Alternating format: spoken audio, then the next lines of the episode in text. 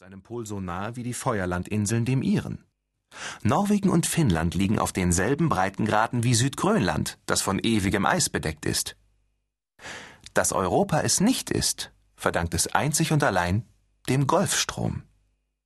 Gewaltige Wassermassen, im Golf von Mexiko von der dortigen intensiven Sonneneinstrahlung aufgeheizt, fließen unablässig nordöstlich über den Atlantik, bis sie auf Europa und seine vorgelagerten Inseln treffen und nach Norden abgelenkt werden.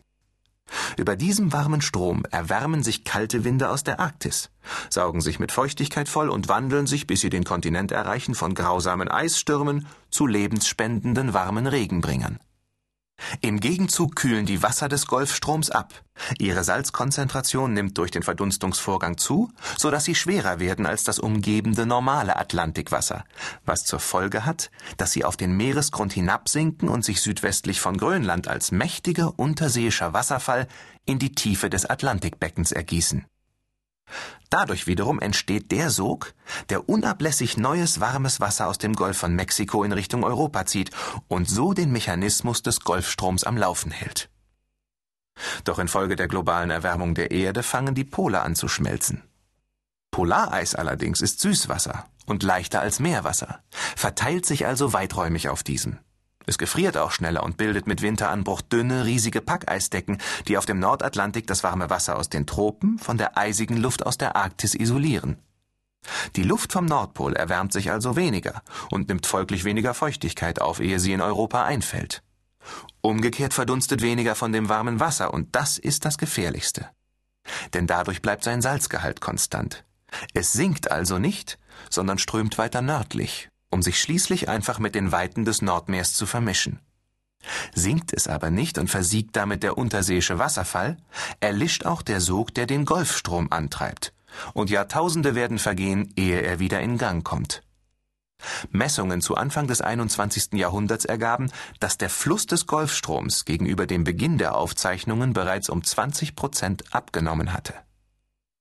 Eine Erwärmung der Nordhalbkugel um etwa 5 Prozent, so schätzte man, würde ihn vollständig zum Versiegen bringen. Und auf diesen Wert bewegte sich alles zu. Keine seriöse Voraussage ging davon aus, dass er nicht erreicht werden würde. Im Verlauf weniger Jahre würde damit in Europa dasselbe Klima einziehen, das in Südalaska oder Mittelsibirien herrschte. Es würde kalt und trocken werden, und der größte Teil der Böden bliebe dauerhaft gefroren. Doch während Alaska und Sibirien weitgehend unbewohnt waren, lebten in Europa eine halbe Milliarde Menschen. Menschen, die etwas zu essen brauchten und die geheizte Wohnungen gewöhnt waren. Der Gedanke auszuwandern war naheliegend. Aber 500 Millionen Menschen, wo sollten die hin?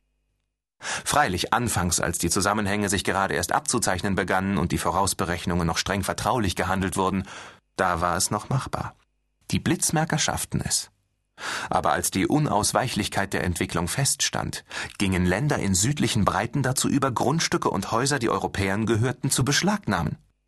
Auf einmal gab es überall Einwanderungsbeschränkungen, selbst in elenden afrikanischen Staaten, die zehn Jahre zuvor noch für jeden mit Know-how und Geld den roten Teppich ausgerollt hätten.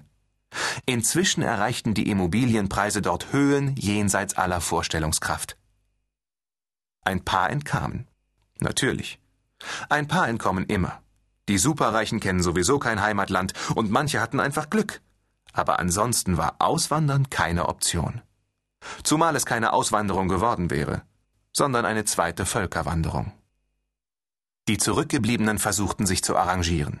Mit Treibhäusern aus bruchfestem Glas trotzte man der Gefahr von Missernten, und wenn man die zunehmenden Eisstürme schon nicht verhindern konnte, versuchte man wenigstens ihnen mit Hilfe von Windrotoren Energie abzuringen. Politiker aller Parteien zeigten sich kämpferisch und zuversichtlich, dass die Krise, die Neuorientierung, die Anpassung an die veränderten Verhältnisse bewältigt werden würde. In der Abgeschiedenheit ihrer Büros jedoch, abseits von Mikrofonen und Kameralinsen, war wenig Zuversicht übrig. Europa war dabei ins Elend